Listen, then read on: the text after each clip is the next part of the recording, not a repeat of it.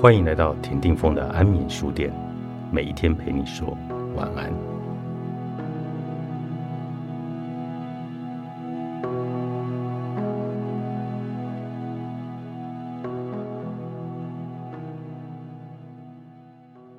我来了，快跑！今天我们访问的是大师兄。大师兄，你看尽了这么多的离别，你怎么看人活着的价值？还有生与死的距离究竟有多远？人活着的价值哦，其实我现在在找我自己的价值，因为我火葬场待了一年多，其实后来我有点对公家机关这件事情感到怀疑啊，因为我在这边没有办法，嗯，怎么讲，很热情的去完成这份工作，因为公家机关有很多规定嘛。所以，我最近其实有点想转行，我想要去民间的餐饮设施看看。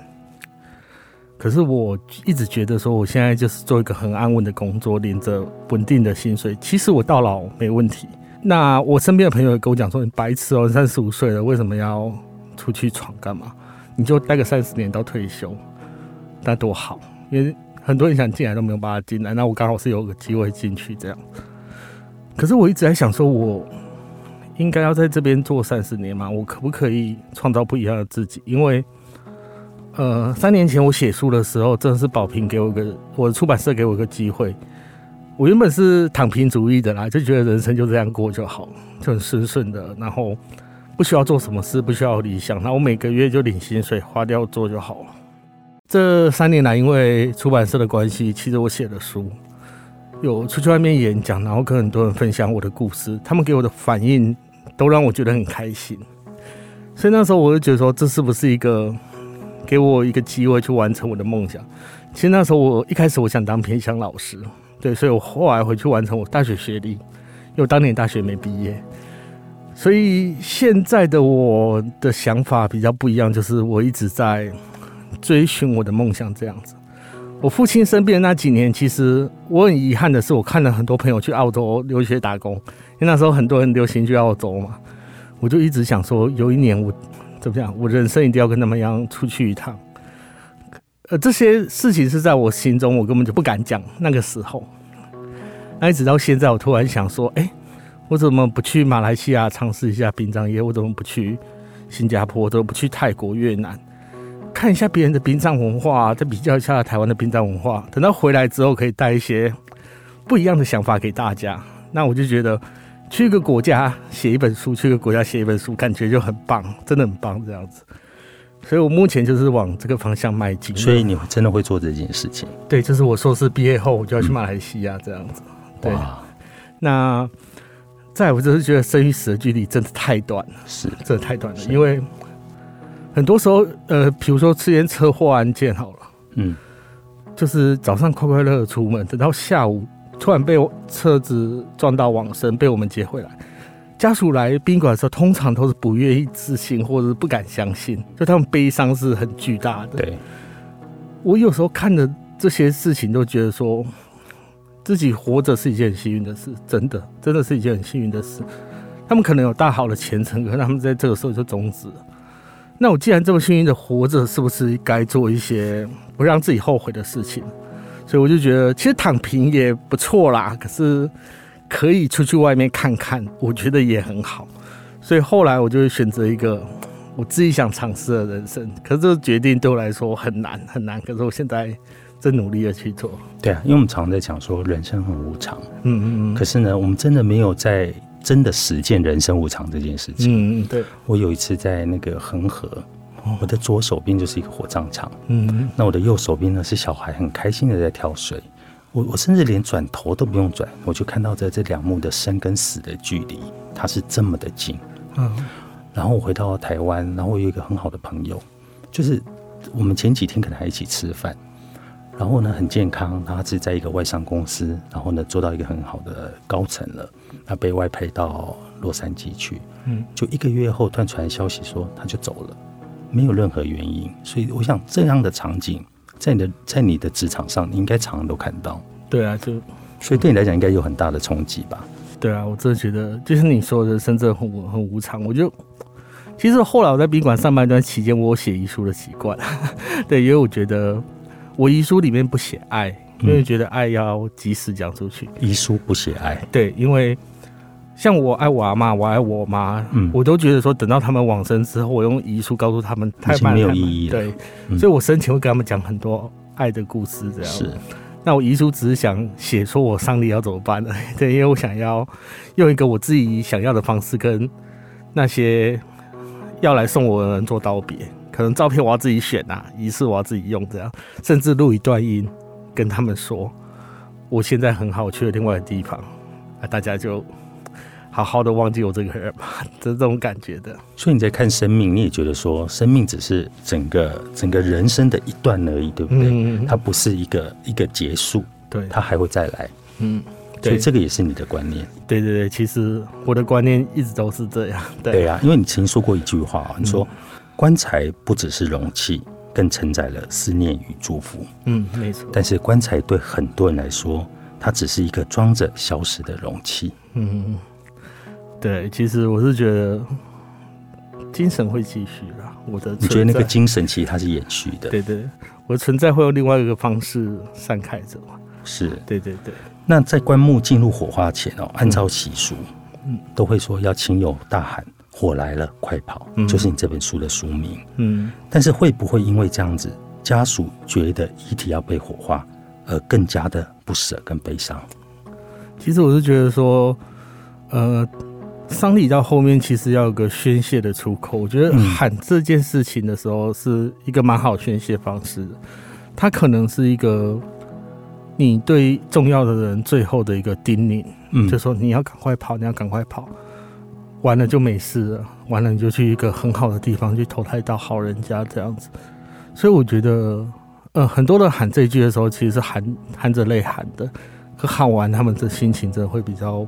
平顺一点，我自己我自己看，这是你的经验。对啊，对啊，会觉得说他真的离开了，因为那是一个很残忍的过程，就是他的肉体消失了。你以后要想起这个人的话，只能在照片，可能在回忆里面，而不能实际看到他的脸。像我爷爷往生的时候，我爷爷大六月往生的那个时候，因为我书上有写，我阿姨往生的时候，我不敢看他，因为我那时候怕鬼。嗯。我爷爷往生的时候，我每天都去冰库帮他擦擦脸，告诉他说我们家很好，因为他刚好在我那个单位做上司嘛。可是，一直到他遗体要火化的时候，我才大哭，因为我觉得我再也没有办法帮他擦脸。对啊，他的肉体已经这样消失，可是我还是觉得说他的精神还在我们心中这样子。我我会想起他，我就去看看他，就是塔里面看他，他也觉得不错了。在死亡面前哦，我们呢也会失去，因为失去了恐惧，然后呢会更加的不能放下，放下生命中你不能承受之重。人死后呢，你往前走的，到底你觉得他是灵魂，还是被留下来的人？我觉得还是被留下来的人。我觉得整个丧礼的目的就是要让他们学习，没有这个人在你身边，可是。还可以继续往前走，他还是活在你生命中的一部分。可是他的人，可是应该是说出去旅行吧的 那种感觉，就是一场漫长旅行不会回来的那种感觉。可是这也是最难的功课。对啊，真的难啊。对对，在你书里面，你有很多这样子的课题，比如说还有看到里面还有兄弟戏强的。对啊，对啊。那当你在看到这样子的画面的时候，你又怎么去看待你在你自己的现实世界里面的情感？其实哦，我每次看到这种状况的时候，我都会稍微跟我妹沟通，因为我我只有妹妹，嗯，我跟我妹很好，到现在都还很好。我一直觉得我们这辈子可能不要走到这一步这样子，因为很多事情不好说，不好说。像像我自己家其实也不太好说啦，有时候爷爷走掉时，兄弟姐妹都会有点意见，都会有这样，叔叔伯伯都有意见，可他们以前都是一些很好的兄弟姐妹，对啊。所以我就觉得说，其实哦，财产分配也是丧礼的一部分，一个很重要的部分，的确是不能把它分开来看。不要说什么分财产就是一件很不好的事，其实这根本就含在丧礼里面。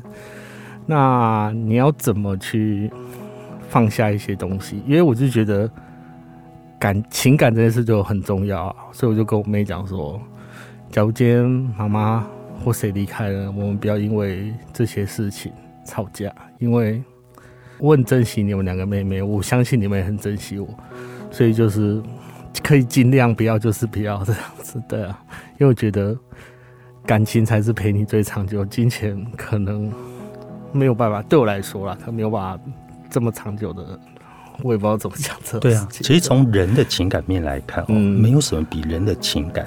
还更具价值。对，可是我们要怎么样真正在我们都还活着的时候，嗯，我们去做好准备？你觉得应该要怎么做？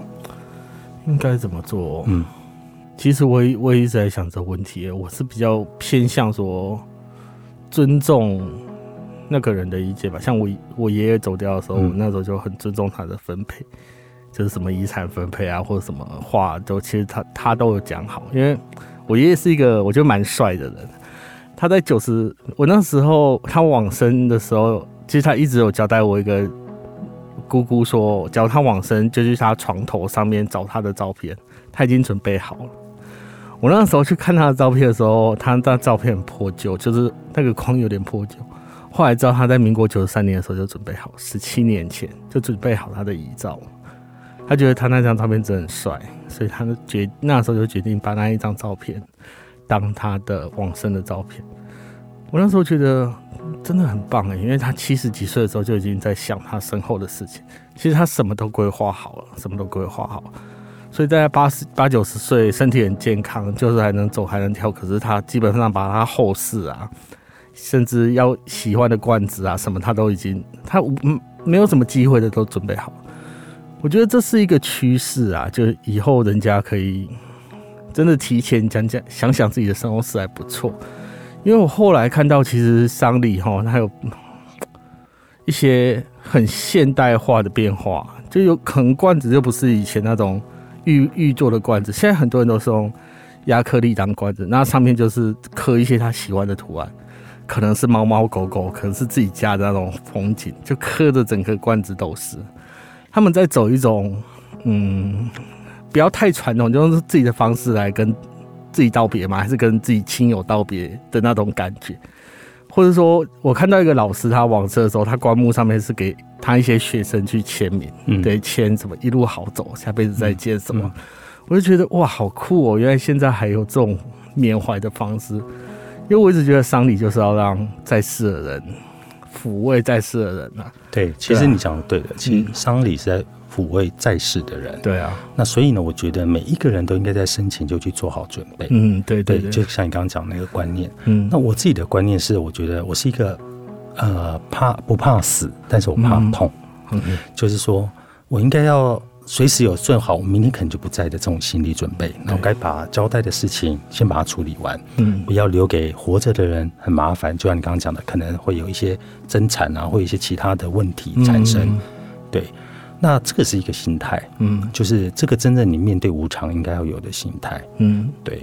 但是很多的人，他可能在现在这个阶段，他还是不太能够去接受一个这样的观念，就是说，你不能跟他讲说，你如果明天走了，你现在会做什么？对啊，的确。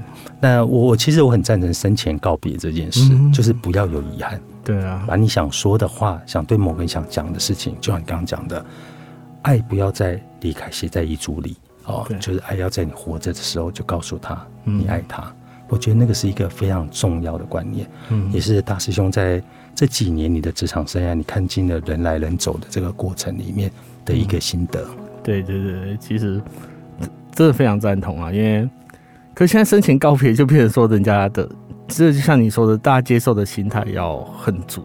对，对我我也觉得以后可能很很有可能往这方向发展，是因为现在真的跟以前的丧礼都不一样。像您刚刚说那种方法，其实越来越多人会用。我自己就看过三场，就他们可能那时候在安宁病房的时候，他们就举办告别式，他不希望死后再跟亲友告别，他觉得。在他宣布要进来领兵法的时候，他就跟大家告别。是，其实看了真的很感动，真的。对啊，因为我自己也会觉得说，人来本来就什么都没带来，嗯，走的时候也不要什么都不要带走了。对，所以我其实会觉得说，就是如果你把你的骨灰撒到海里，撒到树下，我觉得都是一个很好的方式。是啊，对啊。那这本呢，《火来了，快跑》有大师兄很多的故事，然后呢，欢迎大家可以来找这本书来看。这本书我非常的推荐。呃，火来了，快跑！作者大师兄宝瓶文化出版。